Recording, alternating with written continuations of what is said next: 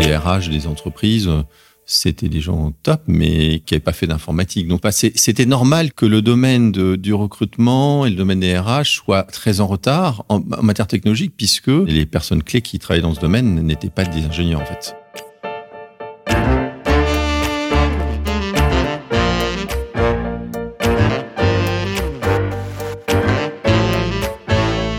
L'homme grandit en se projetant dans l'avenir. Pourtant, celui-ci n'a jamais été aussi imprévisible et plus contraint. Comprendre comment faire grandir les organisations humaines, entreprises, associations, dans le temps long, c'est tout l'enjeu du podcast Histoire d'entreprise. Je m'appelle Martin Videlaine, j'ai créé Bluebirds, une communauté de 5000 indépendants qui conseillent ou remplacent des dirigeants en Europe, en Afrique et au Moyen-Orient. Bienvenue sur Histoire d'entreprise. Aujourd'hui, je suis reçu par Marko Vujasinovic, serbe de naissance, PDG et cofondateur de Clever Connect.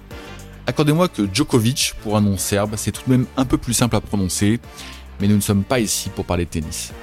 Un jour, vous chercherez un job, et ce jour-là, Marco et son équipe vous serviront sans même que vous vous en rendiez compte. Né il y a un peu plus de 10 ans avec une première marque, Météo Job, Clever Connect a grandi puis a fusionné avec Visio Talent pour devenir le leader européen des plateformes de recrutement. Avec Marco, nous plongeons donc dans le marché français de l'emploi. Le temps du chômage de masse semble doucement mais sûrement s'éloigner, malgré les difficultés pour les jeunes et les seniors de trouver un job. Et en même temps qu'il nous sera de plus en plus facile de trouver un travail, il sera de plus en plus difficile pour les entreprises de trouver leur future force vive. Il leur faudra une stratégie globale d'attraction et d'engagement des talents qu'elles souhaitent recruter, et sans plateforme, ce sera très compliqué, pour ne pas dire impossible. 2500 entreprises font désormais confiance à Clever Connect. Les grands, les moyennes, les petites entreprises, toutes s'y mettent. Il faut recruter autrement. 10 millions de CV français sont sur les serveurs de la société. Marco n'en est pas à son coup d'essai. C'est un entrepreneur et le moins que l'on puisse dire, c'est que ses projets sont des réussites. Comment fait-il? Il donne quelques clés dans l'épisode qui suit, mais je vous donne ici quelques indices. Une bonne dose d'intuition, une stratégie payante et de la tech, de la tech et encore de la tech. Plongez avec Marco et moi dans la révolution en cours du marché de l'emploi en France et en Europe.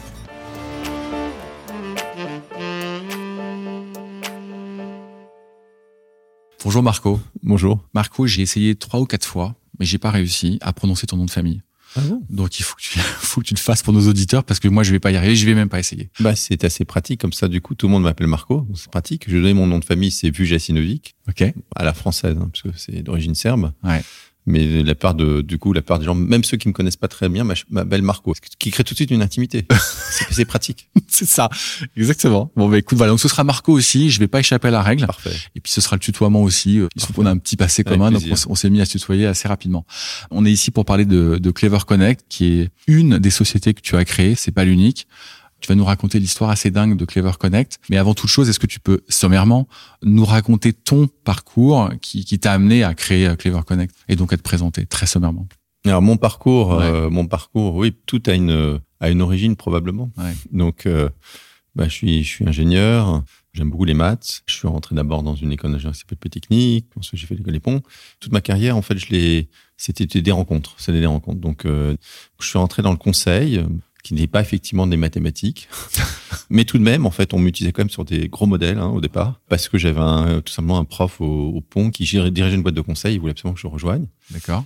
Et finalement, j'ai passé dix années passionnantes dans le conseil. Et ensuite, en 2000, j'ai décidé de devenir entrepreneur parce que en 2000, euh, c'était quand même euh, le début, disons, de l'internet en Europe. Pas tout à fait le début de l'internet dans le monde, parce que euh, peut-être euh, aux États-Unis, c'était plutôt 95, mais Ouais.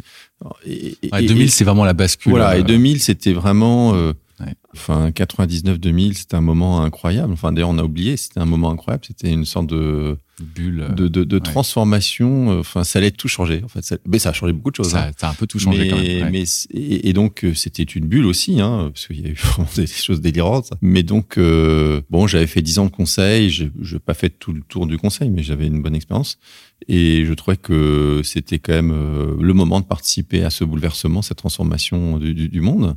Donc je me suis lancé, c'est pareil. Euh, c'était pas très réfléchi, c'est juste, euh, je me suis dit, c'est c'est un moment incroyable et il faut être dedans, il faut, je voulais être partie prenante de cette aventure en fait, qui a démarré euh, Ouais. en 2000. Ouais. Et j'ai créé avec un associé une boîte euh, qui étaient dans le voyage, des technologies dans le voyage, parce qu'on se disait bah le voyage c'est un truc qui va totalement exploser sur Internet et les technologies vont pouvoir euh, permettre de transformer le, voyage. Et on a fait un truc pas mal du tout, parce qu'on a fait euh, on a fait un système de distribution qui a rendu possible la distribution de packages sur Internet et de packages dans des agences. Tout ça, c'est un métier qui était complètement euh, euh, tout se bah, faisait par des fax, il y avait des brochures papier, etc. et nous, on a totalement automatisé euh, cette distribution. On a connecté euh, tous les producteurs à tous les distributeurs. On a fait un petit Amadeus, mais qui est devenu leader dans son segment. Et voilà, c'est une aventure qui était, qui est une première aventure entrepreneuriale, qui était difficile, mais qui était formatrice, qui moins, formatrice et qui est un, un succès. Et, et, et ensuite, j'ai eu envie de bah de voilà parce que j'aime bien aussi les choses nouvelles. J'ai envie de d'appliquer euh, disons euh, ce savoir-faire quand même technologique de internet à d'autres domaines. Et j'ai commencé à regarder d'autres sujets. Et, et, un peu par hasard je suis à nouveau d'ailleurs à nouveau lié à l'école des ponts j'étais en contact avec euh, quelqu'un qui dirigeait le collège d'ingénieurs qui était dans une commission qui s'appelait emploi université. D'accord. On peut connaître son nom? Philippe Marère et qui en fait m'expliquait qu'il y avait 600 000 emplois non pourvus et qu'il y avait 25% de taux de chômage des jeunes.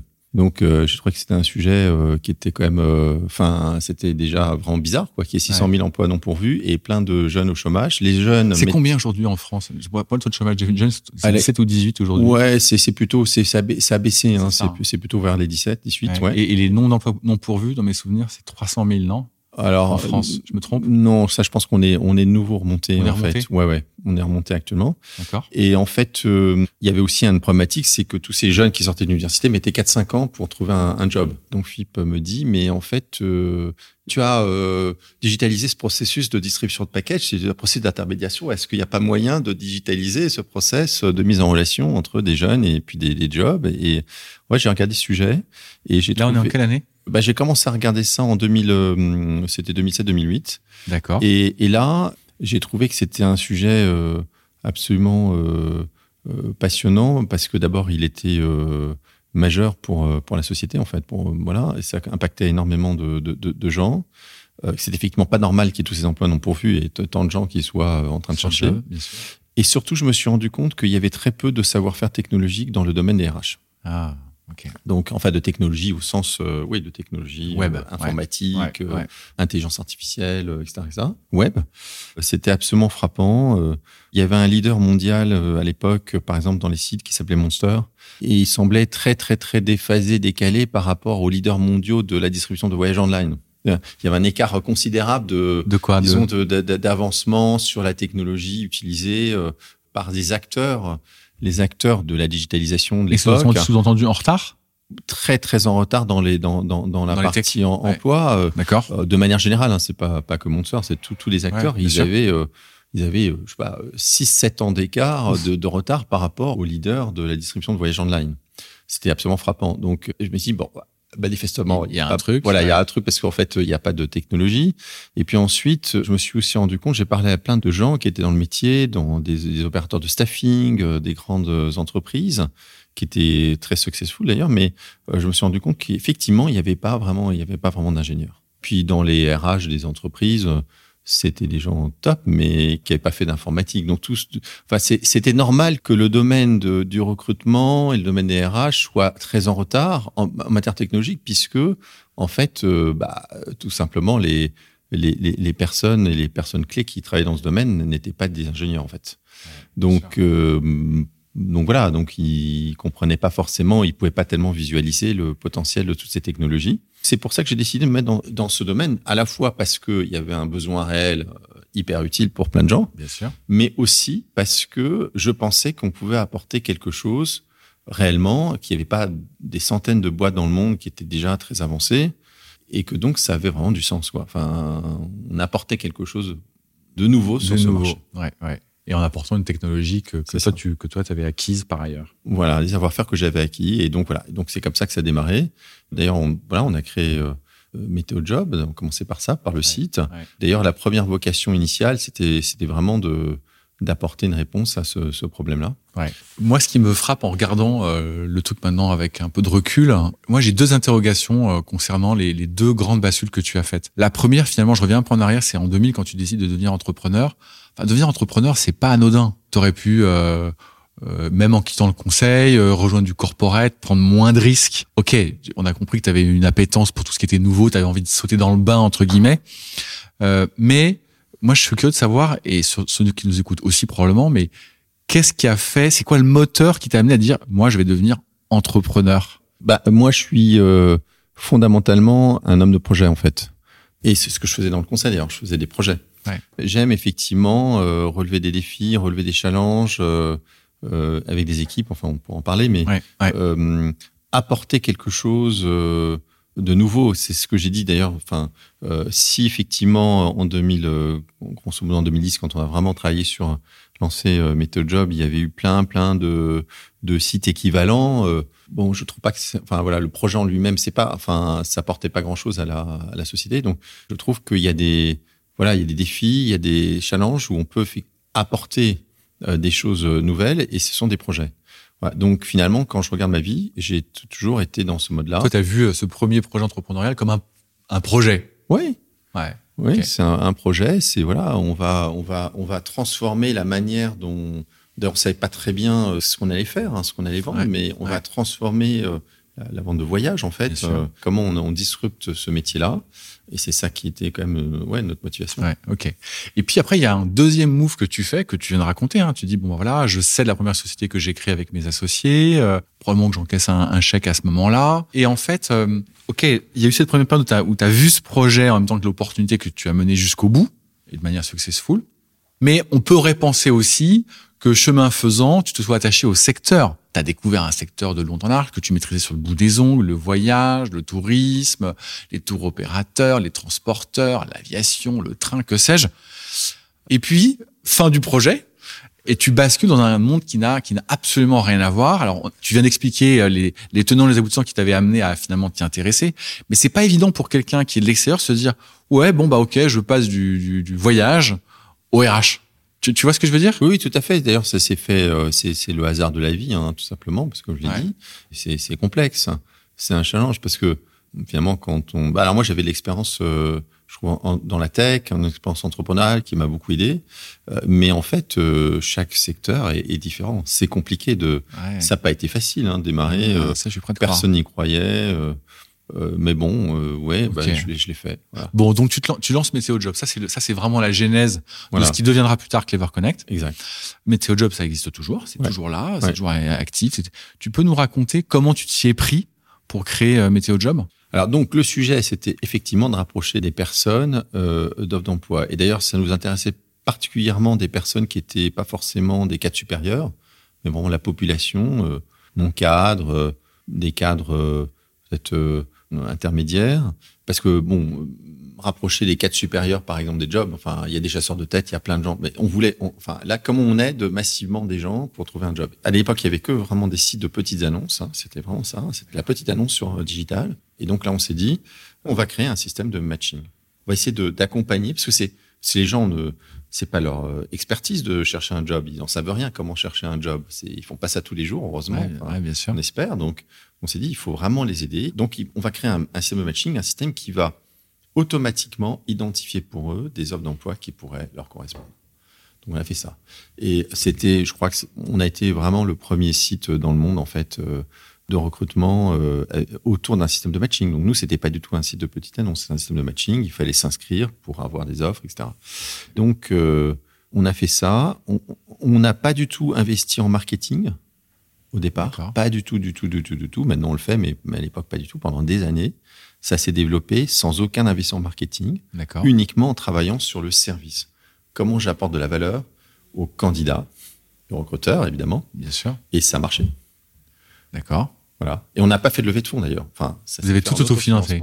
Et le modèle économique, vous l'aviez trouvé tout de suite vous avez un On a très rapidement euh, trouvé le modèle économique qui était aussi en rupture. On a fait aussi un disrupter le modèle. C'est un modèle qui était un modèle de où on payait à l'unité les offres d'emploi.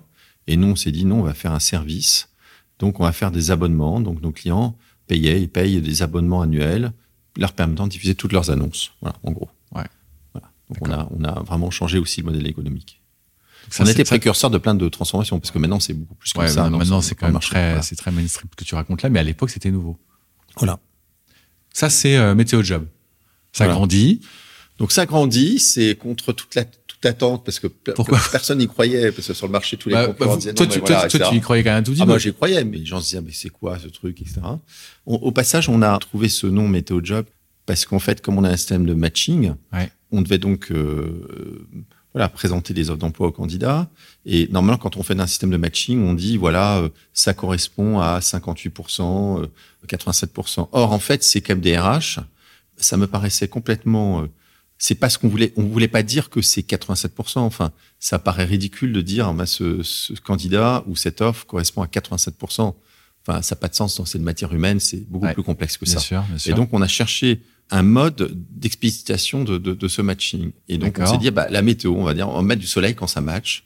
On va mettre euh, Ah. moins de soleil quand ça matche pas. Au départ, on mettait d'ailleurs du brouillard quand on avait, le système n'avait pas du tout compris. le, euh, le, le brouillard, c'était pour les candidats. non, le brouillard, pour, oui, côté candidat. Donc, Ouais. si, on, si le système n'avait pas compris si ça pouvait matcher ou pas, on a mis du brouillard. Il y avait aussi du soleil-nuage. Ensuite, on s'est dit, bah, en fait, ou de la pluie, etc. On s'est dit, en fait, on va simplifier tout ça. On s'est bien amusé. Ouais. On, on va simplifier tout ça. Et puis, on a gardé très longtemps du soleil, etc. On trouvait que d'ailleurs, c'était sympa de mettre du soleil dans un site d'emploi parce que c'est aussi quelque chose qui est, Bah ouais, qui est, qui est c'est pas évident pour les gens. Euh, c'est angoissant, en fait, pour Ah, pas sûr. mal de gens. Et donc, on s'est dit. Et on avait d'ailleurs des, des gens qui nous écrivaient des trucs vachement sympas. Par exemple, votre site est un rayon de soleil dans ma recherche d'emploi. Ah, c'est sympa. Donc, on a eu vraiment beaucoup de messages comme ça de, de plein de gens. Ouais. Et c'était vachement sympa. Voilà. Ok, ok. On a aidé beaucoup de gens. Voilà. Ouais, bah ça, euh, depuis le temps, euh, j'imagine. Tu peux nous donner un petit peu des, je veux dire des chiffres, mais comment tu qualifierais en termes de taille météo job quelques quelques Ah bah non, indicateurs aujourd'hui, on qui est un acteur euh, absolument clé du marché, puisqu'en fait, on traite à peu près un tiers des, des offres de recrutement du marché en France. D'accord. C'est environ, là, actuellement, un peu plus de 300 000 offres Il y a 300 000 offres sur le site. en sur le site tous les jours, quotidiennement. D'accord. Euh, et on a 10 millions de personnes qui sont inscrites sur notre site. Et 10 millions, c'est à peu 10 près un tiers de la population active française. Donc on est effectivement un site euh, référence, un site euh, majeur sur le marché. Et je sais pas si tu communiques dessus, mais il y a combien de transactions qui se font euh, euh, grâce à Alors, météo job? On évalue euh, à peu près, bon, l'an dernier, on pense qu'il y a eu à peu près 500 000 recrutements qui ont été effectués grâce à nous. Alors, disons que nos offres d'emploi sont pas exclusivement sur, Sur le site Météo Job, Job. Donc voilà, donc on a impacté beaucoup de gens dans leur process. Bien sûr. Non, on estime que l'additionnel, hein, pour parler d'impact, hein, l'additionnel est vraiment de 500 000 euh, recrutements. Magnifique. Merci. Ok, Météo Job a grandi, mais bon, on est pour- là pour parler de Clever Connect. Donc raconte, raconte à notre dimat le, le lien qui s'est fait entre Météo Job qui a visiblement tout de suite très bien marché puisque tu as dit vous n'avez pas levé d'argent, c'était autofinancé, vous avez trouvé votre modèle économique, vous avez grandi, etc., etc. Donc c'était, j'imagine très vite une success story. Mais aujourd'hui, il n'y a pas que euh, Météo Job. Non. Alors, euh, ce qui s'est passé, c'est que l'objectif qu'on avait depuis le début, c'était que les gens trouvent des jobs. Et donc, évidemment, la première étape, c'est déjà qu'on puisse les mettre en relation avec des jobs. Mais ensuite, euh, la mise en relation, c'est une chose, mais ensuite, il faut quand même qu'ils soient recrutés. Et on s'est rendu compte assez rapidement qu'on envoyait des centaines de milliers de candidatures à des boîtes, mais euh, les candidats n'avaient pas de feedback des entreprises et plein de candidatures étaient juste euh, perdues dans le process de recrutement des, entreprises. Donc, on a commencé à s'intéresser Quand tu dis on envoyait, en fait, c'était les candidats qui se de, posaient de, sur Météo Job. oui, hein, de- sur Météo Job. Météo Job envoie plein de candidats, hein, Ouais, ouais, un ouais. million de candidatures par exemple au mois de janvier là. D'accord. Voilà, on envoie beaucoup beaucoup de candidats, mais on essaie de comprendre combien de ces candidats étaient recrutés. Ces candidatures n'étaient pas forcément toujours exploitées par les entreprises. On- les candidats n'avaient pas le feedback, et donc on a commencé à s'intéresser au processus de recrutement lui-même. D'accord. Parce qu'on s'est dit que si on veut vraiment arriver à l'objectif de, de, de, de créer de la valeur dans, dans ce marché et trouver des jobs aux gens, bah, il faut aussi que euh, derrière, il y ait des processus de recrutement qui soient efficaces. Voilà. On peut pas juste être une place de marché. Enfin, on veut aussi améliorer le processus de recrutement. Il nous paraît pas très efficace. Chez, il nous paraît pas clients, du coup. chez les clients dans Ouais. les entreprises. Ouais, ouais, Voilà. ouais. Donc c'est à partir de 2015 qu'on s'est dit ça. Il faut absolument transformer ce processus-là. 2015, ouais, donc ça fait déjà 2015, 8 ans que, ans. tout tournait. Et on, on- on a commencé par une, une acquisition d'une société, une petite société qui s'appelait Bisotalent, qui était une rencontre, qui était intéressante d'ailleurs, qui était des- deux jeunes entrepreneurs qui avaient créé une boîte qui faisait de l'entretien vidéo différé. Alors eux, ils avaient, euh, ils, avaient aussi constaté qu'il y avait des problèmes dans les process de recrutement, et c'était surtout dit qu'en fait, euh, qu'il y avait plein de gens qui étaient éliminés sur, la, sur base de leur CV, et que ce serait vraiment sympa qu'ils- aient que les gens aient l'opportunité de faire une petite vidéo de présentation d'eux-mêmes ou de répondre à quelques questions, et que la présélection ne soit pas que sur base CV, mais aussi avec des vidéos.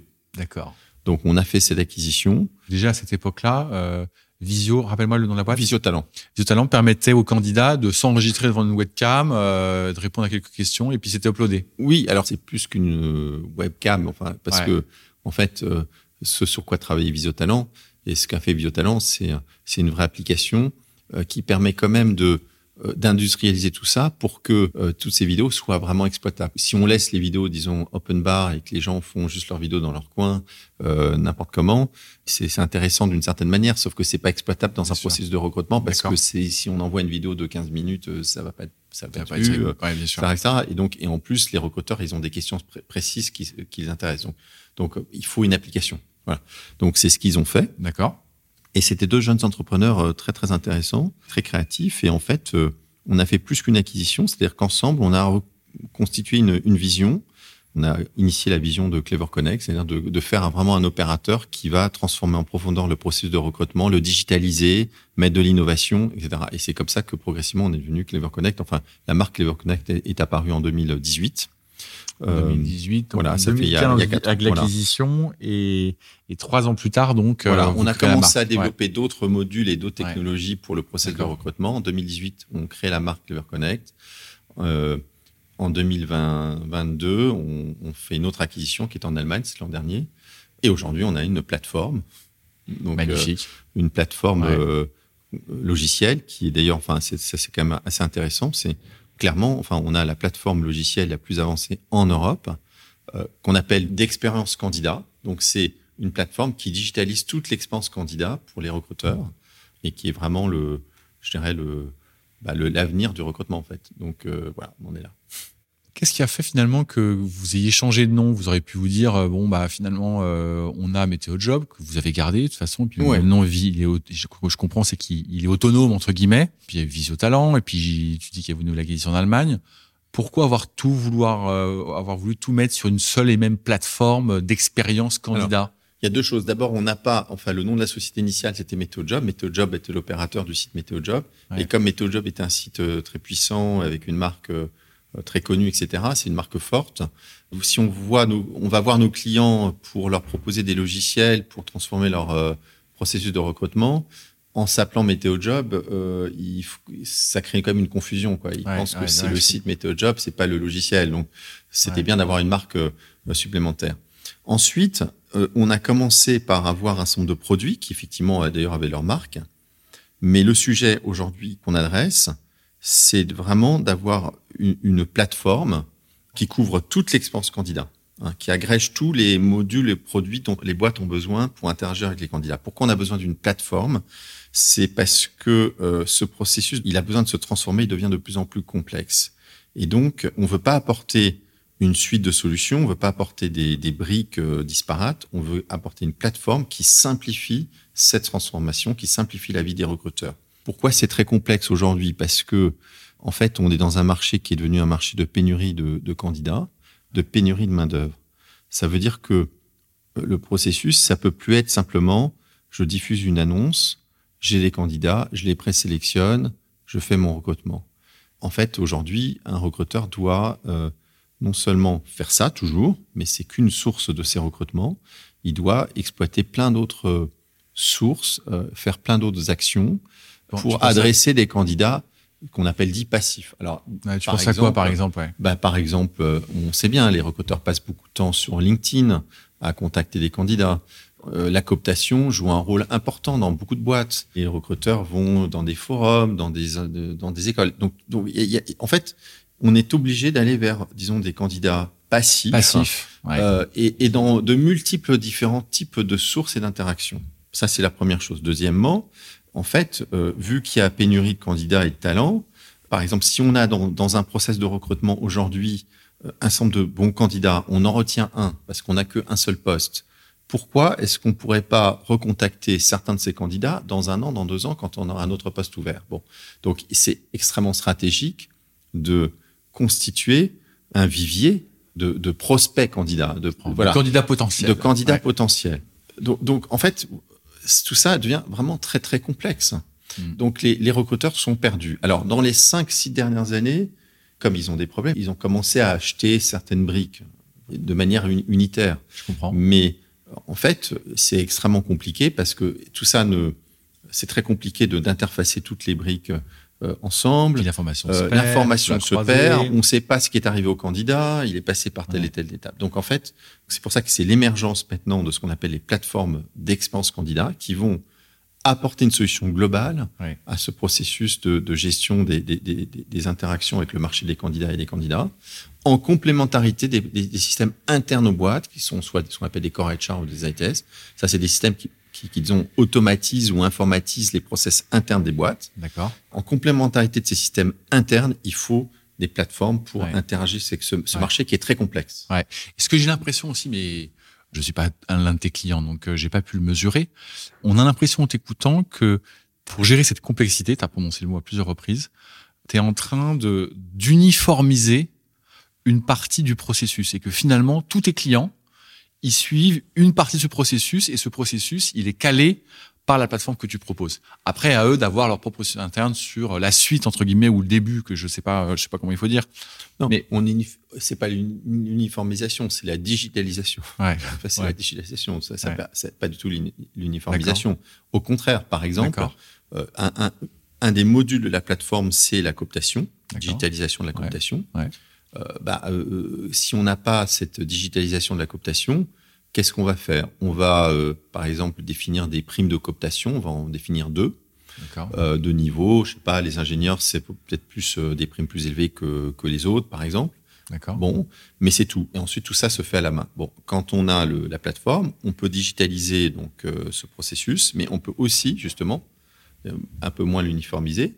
On peut par exemple rajouter des incentives euh, qui sont euh, ESG, dire que si en fait euh, des collaborateurs proposent des candidats, ça rapporte des points, que en fait la société va investir dans, va donner de l'argent à des associations. Ouais. Euh, on peut mettre peut-être 10 niveaux de primes de cooptation selon les postes. Enfin, au contraire, on peut justement parce que c'est digital, on peut faire des choses beaucoup plus variées.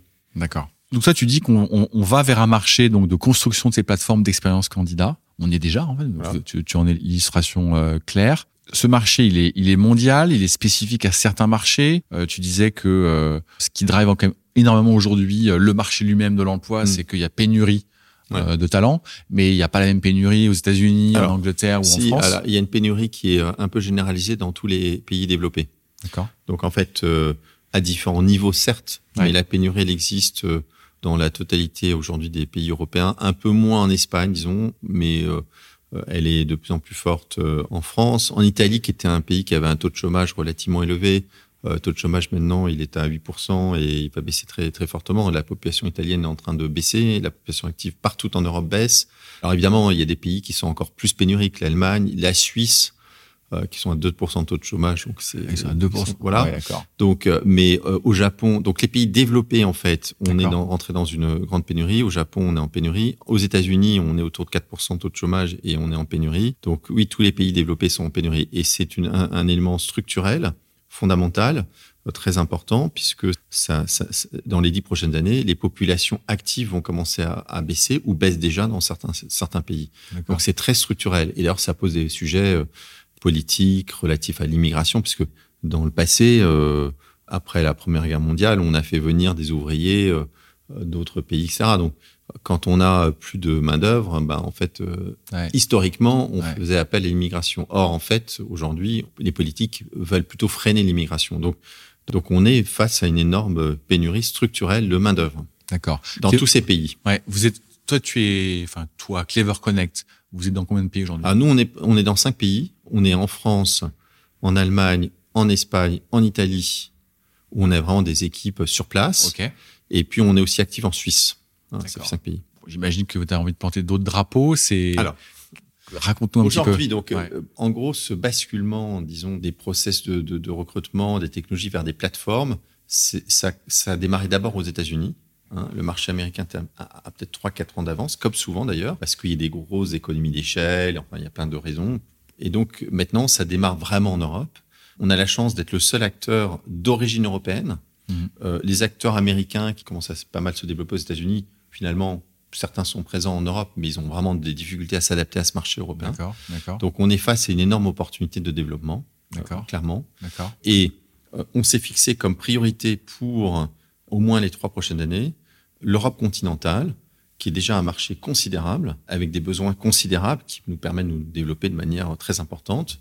Euh, donc, on va continuer à étendre notre, notre développement géographique, mais probablement sur un ou deux autres pays, pas forcément plus, parce que euh, notre objectif, c'est plutôt d'être euh, leader ou co-leader sur chacun de ces marchés. Sur chacun des marchés. Et on va pas aller en Angleterre, par exemple, dans les trois prochaines années, parce que le marché anglais, il est extrêmement euh, connecté au marché US. C'est-à-dire qu'en fait, l'environnement concurrentiel du marché anglais, c'est exactement l'environnement concurrentiel du marché américain. D'accord. Donc, c'est pas tellement d'intérêt. Le marché est plutôt petit par rapport, euh, évidemment, au marché américain, très petit par rapport au marché allemand. Donc, on préfère se focaliser sur, sur l'Europe continentale. Et le marché US, ce qui fait que tu dis c'est pas forcément pour tout de suite, c'est que c'est trop concurrentiel en tout cas à ce stade et que euh, finalement. C'est surtout qu'en fait, on a la chance. Alors c'est vrai que quand on est entrepreneur, peut y avoir différents types de cas de figure. Bon, euh, il peut y avoir, je te vois, je te vois il peut y avoir, non mais il peut y avoir des trucs ultra spécialisés sur des marchés de niche. Ouais.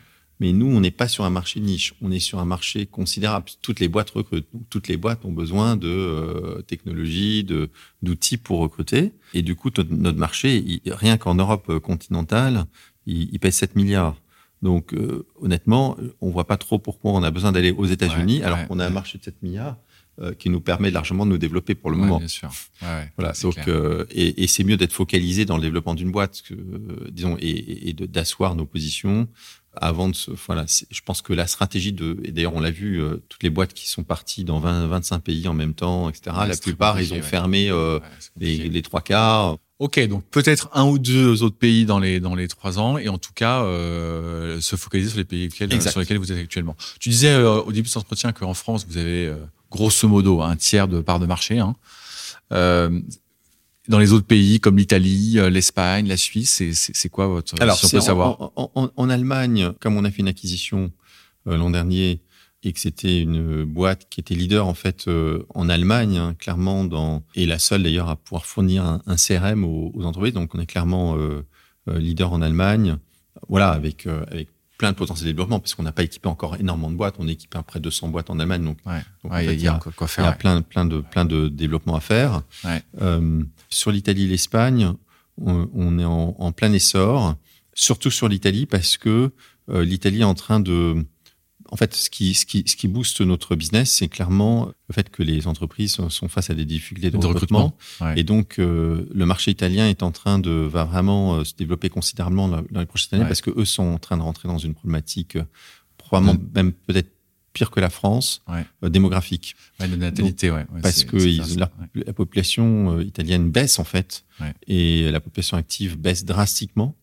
Et donc nous on voit par exemple là cette année on fait 100% de croissance en Italie et en Suisse pour l'instant on n'a pas de présence physique mais on a un ensemble de clients et on est en train de développer des partenariats localement. Donc euh, c'est un marché qui est très intéressant puisque c'est l'économie qui a le plus de pénurie en fait. Je, je suis scotché quand je quand je t'écoute, je, je mesurais pas à quel point euh, cette pénurie de talent que tu évoques, euh, qui est pas seulement française mais qui est européenne, tu dis dans tous les pays développés, elle, elle drive la demande dans, dans la plateforme Clever bah, Connect c'est ce qui est frappant, par exemple, c'est que donc euh, l'Allemagne, qui est un pays qui avait euh, autour de 5% de taux de chômage depuis maintenant un certain d'années, en Allemagne, une entreprise équivalente allemande dépense à peu près deux fois et demi plus qu'en France, qui était plutôt entre 8 et 10% de taux de chômage, disons, dans les cinq dernières années. On, voit bien que plus on va vers la pénurie, plus le coût du recrutement devient élevé. Hein, il explose. C'est vraiment un multiple. D'accord. Ouais, là, là, où ça coûte le plus cher, c'est en Suisse, par exemple. Et on sait qu'on va aller naturellement, même en France, hein, moi je pense que dans 5 ans, il y aura, il y aura 4-5% de taux de chômage. On va naturellement vers une pénurie de, dans tous les pays de plus en plus importante. Donc, euh, euh, donc le besoin, il est, il est là en fait. Hein. D'accord. Mais à ce moment-là, euh, je voudrais qu'on parle maintenant un petit peu plus, plus généralement du marché du, du travail et plus, plus, spécifiquement la France, parce que ce podcast est surtout écouté par, euh, par, des, par, des, par des Français. Euh, comment tu qualifies ce marché du travail au-delà du fait qu'il y a des pénuries? Moi, par exemple, moi, ce qui me surprend beaucoup, c'est les deux chiffres que tu as rappelés. C'est d'un côté euh, un taux de chômage jeune qui est encore vachement élevé. On disait 17-18 points, donc c'est quand même pas mmh. négligeable. Mmh. Moi, je sais pas si tu as des enfants, moi j'ai les miens, mais ils regardent le marché du travail avec un peu d'appréhension quand même. Ouais. Et puis, euh, de l'autre, tous ces, ces centaines de milliers d'emplois qui sont non pourvus, il y, a quand même un truc. Après, il y a un autre sujet qui est qui est lié à l'adéquation des, filières de formation et, du marché. Où probablement on n'est on n'est pas le pays le, le plus efficace par rapport à d'autres pays. Probablement en Allemagne c'est un peu plus plus efficace avec l'apprentissage, etc. Donc on a, je pense qu'en France, alors ça c'est il y a un énorme sujet de d'orientation professionnelle en liaison avec le marché du travail, qui est pas un sujet simple. C'est certain qu'il n'y a pas, ce n'est pas optimisé. Pas optimisé. Et pourquoi? C'est quoi le diagnostic que tu poses? Parce que si, si, si, le système il est, il est, il est mal conçu, enfin, je, bah, je, caricature le nombre de postes, euh, le nombre de postes proposés euh, ou en université dans un nombre de filières euh, ne correspond pas. enfin, le nombre de pardon d'élèves, d'étudiants euh, correspondent pas à la ne marché, pas en fait à la profondeur du marché. Donc euh, ben, c'est sûr que si tant de gens font par exemple actuellement si, si, si ils font des apprentissages euh, pour devenir traducteurs, c'est, pas simple parce que ça évolue dans, rapidement. Bien sûr. Mais s'il y a plein de gens qui se forment pour, pour devenir traducteurs, alors qu'en fait on, on a maintenant, euh, on a les softs pour faire ça, ouais. On a l'IA et enfin qui va marcher de mieux en mieux bah, c'est sûr qu'en tout cas leur formation initiale, elle correspond pas, euh, elle va pas correspondre en fait au, au, au potentiel du marché. Ouais. Donc euh, cet alignement entre entre les filières de formation et le marché réel, je pense qu'il n'est pas il est pas bien établi, en tout cas en France, euh, c'est pas évident. C'est une responsabilité euh, des gouvernements, mais je ne sais pas s'ils ont vraiment les outils qui leur permettent de le faire correctement. Tu, tu, tu, crois que c'est un problème d'outils? Tu crois que c'est un problème d'idéologie? Tu crois que c'est un problème de moyens? Entre nous, je pense que c'est un, un, un, un, mélange d'outils et d'idéologie. Un peu tout Oui, je pense qu'il y a les deux. Parce que peut-être qu'il faut aussi, puisque si on change le focus des formations, il faut peut-être aussi euh, reformer certains, certains professeurs. Enfin. Oui, bien sûr. Et ça veut dire qu'il faut que les professeurs acceptent de se reformer à d'autres matières. D'autres métiers, ouais. D'autres métiers. Donc, donc c'est pas si simple que ça. Non, non, je, je, je me permettrai pas de penser que c'est simple, mais euh, j'entends. Et puis, donc il y a un, un, côté, il y a le, bah, il y a les jeunes, on vient de les évoquer, et puis de l'autre, on a les personnes seniors. Alors, il se trouve que moi, je, je, je fais un édito mensuel euh, que j'envoie à tous nos clients et nos indépendants. C'est des sujets que j'aime bien regarder. J'écris euh, en plein débat sur les sur les retraites que euh, moi j'étais plutôt pro. Moi j'étais plutôt pro. Je faisais partie des gens qui pensaient que c'était une bonne chose pour le pays, qu'on allait tous euh, se tirer une balle dans le pied individuellement parce que ça fait mal de travailler un peu plus, mais qu'en fait pour la collectivité c'était bien. Bon, peu importe mon avis. En tout cas, je l'avais exposé. Et il se trouve que j'édite ces éditos sur LinkedIn. Hmm. Et euh, j'avais eu pas mal de remarques, de retours, et notamment de personnes plutôt seniors qui m'avaient dit euh, mais vous êtes gentil euh, de dire que euh, tout ça vous êtes plutôt pro euh, pro retraite à 64 ans mais en fait il y a un énorme problème c'est que en même temps que vous voulez allonger le, le, la durée du travail bah il y a des seniors euh, qui eux, euh, ils aimeraient bien travailler en fait, mais en fait ils peuvent pas. Ouais. Euh, et donc il y a, il y a un problème de, de travail des seniors en France que je veux surtout pas euh, minorer, mais qui est là. On, on fait quoi? D'abord effectivement, euh, comment dirais-je, pour le premier point sur les sur sur la partie retraite. Euh, comme j'ai dit qu'il y avait une pénurie énorme de main d'œuvre, c'est sûr que c'est plutôt stratégiquement au-delà des aspects de d'équilibre des comptes, euh, stratégiquement extrêmement intéressant de d'avoir euh, plus de durée de temps de travail parce que ça veut dire qu'on a plus de main d'œuvre en fait hein, sûr, tout simplement. donc sûr, euh, ça paraît assez logique de faire ça. Et c'est vrai qu'il y a un gros problème aujourd'hui de en France euh, culturellement par rapport au nord de l'Europe euh, de vision de, ce qu'apportent les seniors dans les entreprises. Et il y a beaucoup de seniors qui qui ont des difficultés qui perdent leur job qui galèrent pour se faire recruter. Donc c'est un vrai sujet disons, euh, euh, culturelle qui, pour moi, est une aberration totale parce que je pense que nous sommes dans, dans des métiers, enfin, de plus en plus dans des, comment dire, comme on est en train d'automatiser beaucoup de tâches euh, répétitives par euh, la technologie, on est de plus en plus dans des, dans des métiers euh, où il y a plus de valeur ajoutée et où l'expérience l'expérience se joue un, un rôle fondamental, fondamental dans la ouais. performance en fait. Ouais. Donc euh, euh, voilà, nous on est une entreprise qui euh, on a beaucoup de jeunes hein, puisqu'on est une boîte de la tech, etc. Ouais. Mais c'est vrai qu'on voit on voit que les jeunes doivent être formés, que ça prend du temps. On peut les former, mais ils n'ont pas forcément tous. Enfin, je veux dire, ça se fait pas en six mois ou un an euh, d'avoir une expérience de sur plein de dimensions qu'ont les qu'ont les seniors. Ouais. Donc euh, je pense que on, on sous-exploite complètement le les seniors dans les boîtes aujourd'hui. Et tu disais, euh, le mot que tu as employé, c'est que tu as employé le mot culturel, et, et par opposition à d'autres pays nordiques. Le sujet, il est que culturel, mais s'il est que culturel, c'est que ça va prendre des plombs avant que ça ne change. Euh, parce que par définition, tout ce qui est culturel, ça met, ça met vachement de temps. Ou est-ce que là encore, il y a des sujets un peu techniques qu'on doit pouvoir travailler Non, mais il y a un sujet un peu technique. Enfin, par exemple, moi j'entends souvent dire qu'un senior, ça coûte plus cher qu'un junior. Voilà. Ouais. Donc, je, te vois faire une drôle, bah, de mine. Mais je pense que la question c'est pas. Mais la question c'est pas est-ce que euh, telle personne coûte plus cher qu'une autre personne. La question c'est c'est quelle est la performance, quelle est la productivité, et notamment sur des, des, des tâches euh, euh complexes, euh, intellectuelles, etc. Enfin, on voit bien que entre euh, un collaborateur A et un collaborateur B, il peut y avoir un écart considérable de, de, de, de performance, en fait, de productivité, enfin, de productivité au sens de la valeur qui est apportée en bout du compte. Hein. Ça peut aller de, de 1 à 10, en fait. Euh, une personne qui a une idée géniale, elle va peut-être avoir une productivité 100 fois supérieure à une personne qui n'a qui n'a pas eu l'idée. Donc, donc, ce que je veux dire, c'est qu'il faut pas regarder juste le coût euh, salariale d'une personne. Il faut regarder qu'est-ce qu'elle rapporte. Ouais, ça va la rajouter, ouais. Voilà, ça va la rajouter. Et donc, c'est là que je pense qu'il y, a un, il y a un énorme euh, malentendu. D'accord. Qu'est-ce que tu recommanderais à ces, ces seniors qui, euh, qui nous écoutent, euh, qui peut-être cherchent un job, qui peuvent peut-être galèrent à, chercher, à trouver un job alors que tu nous dis la pénurie de main-d'œuvre Qu'est-ce que tu leur recommanderais? Bah, moi, je pense que c'est une question un peu difficile parce ouais, que je sais que c'est difficile. Voilà, mais je pense que ce que je peux recommander quand même, c'est c'est euh, c'est surtout de pas baisser les bras. C'est-à-dire si effectivement, euh, alors il y a aussi bon une une manière assez courante quand même de rester, euh, disons, actif et de faire des choses intéressantes, c'est de se mettre en indépendant, en freelance, etc. Puisqu'il y a finalement, ça peut, par exemple, dans des cadres, il y a beaucoup de possibilités d'opérer en tant que, que prestation, etc. Donc ça, c'est ça, c'est une manière. Euh, finalement euh, peut-être de, de, de, le faire, de rester actif sur le marché.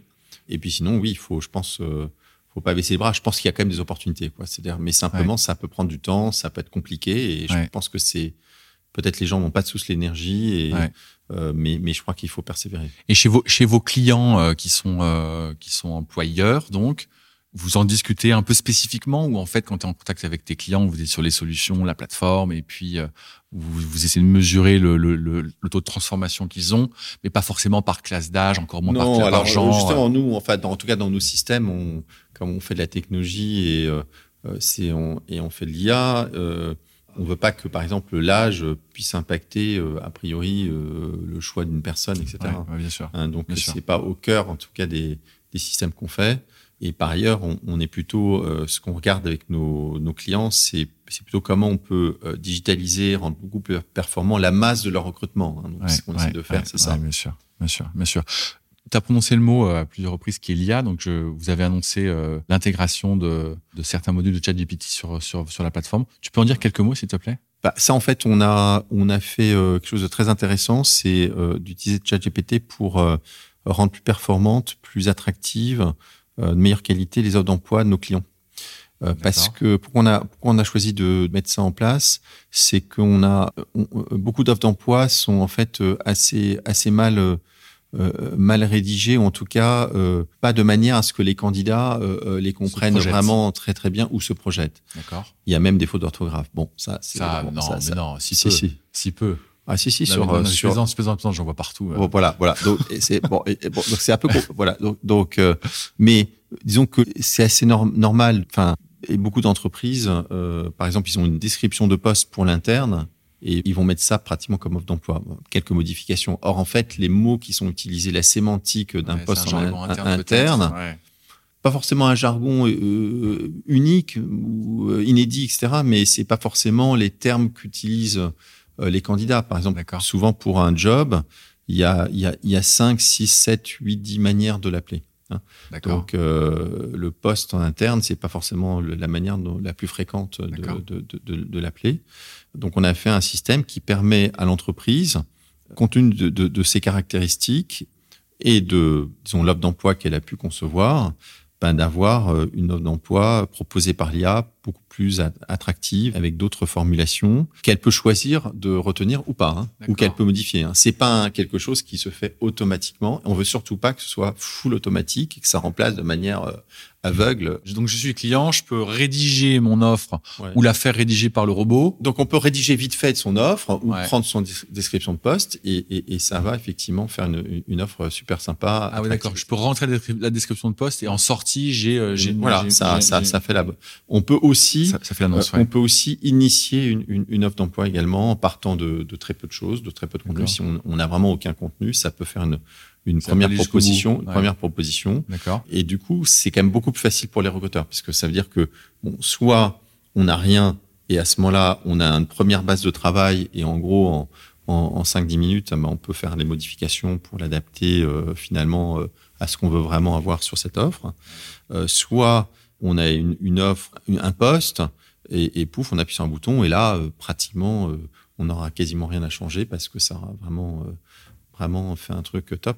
C'est un sujet sur lequel les recruteurs galèrent beaucoup, passent beaucoup de temps. Ouais, je pense, et ça fait gagner énormément de temps. On a calculé que ça faisait gagner 70% de temps aux recruteurs sur cet aspect offre. C'est énorme. Et en plus de ça, ça fait des offres plus attractives. Donc c'est ce qu'on va mesurer maintenant. C'est le taux de conversion de ces offres hein, avec des pilotes par rapport euh, à, des offres, à, des offres, euh, euh, offres qu'ils avaient précédemment. Ah ouais. Bon, et comme c'était un, un premier galop d'essai, euh, j'ose croire qu'il y en a dans les cartons ou en ah bah, développement euh, Est-ce qu'on a le droit de savoir un, petit peu ou pas? Bah, euh, C'est un sujet qui va beaucoup bouleverser, bouleverser le, le, le, recrutement, oui. Ouais. évidemment. Qu'est-ce qui va changer fondamentalement? Là, tu bah, c'était un exemple, c'est un bout de la chaîne de valeur, la rédaction des offres. Mais... Euh, c'est-à-dire qu'on est face à quelque chose de, de, de, vraiment, vraiment complexe parce que quand on regarde, disons, euh, le recrutement, l'emploi, on a à peu près euh, on a à peu près 1000 métiers différents. Donc chaque entreprise n'est pas sur les 1000 métiers, hein, mais il y a des entreprises par exemple qui sont sur 400 métiers hein, quand même, donc ça va assez large. Hein. Euh, donc, mais au global, il y a à peu près 1000 métiers, il y a à peu près 12 000 manières de, de les intituler, euh, et il y a à peu près 100 000 compétences. Donc, euh, en fait, on se rend compte que un recruteur, même quelqu'un d'assez expérimenté, il ne connaît qu'une toute petite fraction de ce marché et il y a plein d'opportunités qu'il ne voit pas en fait. Donc euh, l'IA, euh, nous on pense fondamentalement, c'est pour ça qu'on alors on, on essaie, on veut faire ce qu'on appelle combine human intelligence with AI. C'est-à-dire ce, ce qui nous paraît hyper intéressant, c'est la combinaison de l'intelligence humaine et de l'IA. Donc on fait de l'IA comme des moteurs de recommandation, des, recommandations, des propositions. Mais on veut aussi dans nos systèmes toujours que le recruteur puisse rajouter, amender, ses propres idées. Et, c'est ça qui est très intéressant. Quelque part, l'IA, on pourrait dire que c'est l'intelligence collective qui remonte, mais c'est une intelligence collective un peu moyennée quelque part, je, dirais, qui remonte. Et puis ensuite, euh, le recruteur a son propre, sa propre vision qui a des biais. Donc voilà. Et, et, on pense que la combinaison des deux est très intéressante puisque ça permet d'enlever un peu les biais des recruteurs, d'élargir le scope euh, voilà, c'est comme ça qu'on fait, je pense. Euh, donc, donc c'est extrêmement intéressant. C'est assez stratégique en fait. Ouais, j'imagine bien. Côté recruteur, je le, je l'imagine un peu de loin. Je peux un peu imaginer les projets que vous avez dans, dans, dans le pipe, mais tu les as pas cités, donc j'imagine qu'il y a une réponse, une, une explication à cela. Côté candidat, j'avoue être un peu plus sec. Je suis candidat, je cherche un job. Comment est-ce que je peux utiliser euh, des morceaux d'intelligence artificielle, peut-être chez bah, Clever Connect ou pas d'ailleurs, mais pour aller plus bah, vite, trouver je veux faire ma lettre de motivation. Je vais faire ma lettre de motivation. On peut faire un peu le même euh, principe que ce qu'on a fait sur les offres. Enfin, je fais une lettre de motivation et je propose à, ouais. à ChatGPT de l'améliorer. Donc peut-être que déjà, il y aura peut-être pas de faute d'orthographe, ça sera peut-être mieux écrit, etc. Puisque les gens euh, aujourd'hui n'écrivent plus. Donc, euh, disons la base, c'est un, des technologies qui permettent peut-être d'avoir des des, quand on rédige des choses, des choses qui sont peut-être un, un, peu de meilleure qualité. De meilleure qualité, ouais. ouais. Le biais, c'est le risque, c'est qu'on ne rédige plus rien et que ça et, et, que et, que et que si on fait une lettre de motivation qui sont bidon parce qu'en fait ça correspond à rien et qu'on n'a pas donné de d'éléments. On peut, si on donne pas d'éléments à l'intelligence artificielle euh, comme input, ouais. bah, elle va pas ouais, donner des sûr. éléments pertinents. Donc euh, le risque, c'est que les, certains candidats l'utilisent de manière, euh, disons, euh, non authentique. Non authentique. J'aime beaucoup l'expression. On arrive au bout de, de l'entretien, Marco. Euh, c'était, c'était vraiment, vraiment passionnant. Je pose toujours euh, la même question à ceux que j'interviewe.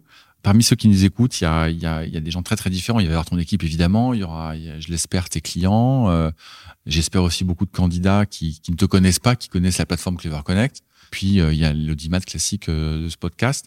Qu'est-ce que tu as envie de dire à tous ces gens-là, de manière très très libre? Qu'est-ce que j'ai envie de dire? Bah, Je dirais surtout, puisqu'on parle d'emploi, de, métier, de travail, d'essayer de d'identifier et de suivre ses passions. Je pense que c'est pas mal si on essaye de d'aller davantage sur euh, ses passions et notamment dans son travail. Hein, c'est quand même important pour la vie. Donc, et je pense qu'on est euh, certainement beaucoup plus performant quand, en faisant des choses qu'on aime vraiment. Je pense que c'est un élément de réflexion parce que malheureusement, il y a beaucoup, de gens qui finalement ne, beaucoup, beaucoup, ne font pas des choses qui, qu'ils aiment ou qui les passionnent. Ouais. C'est pas un message très révolutionnaire, mais. Euh, mais, c'est bien de le rappeler. je pense que voilà, c'est un sujet, euh, à mon avis, très important. Merci Marco. Je t'en prie.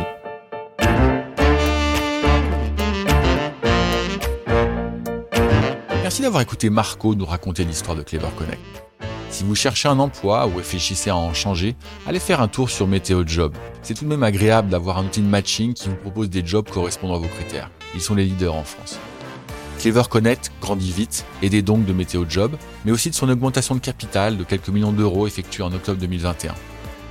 Avez-vous remarqué comment Marco est prudent dans les choix de ses implantations géographiques?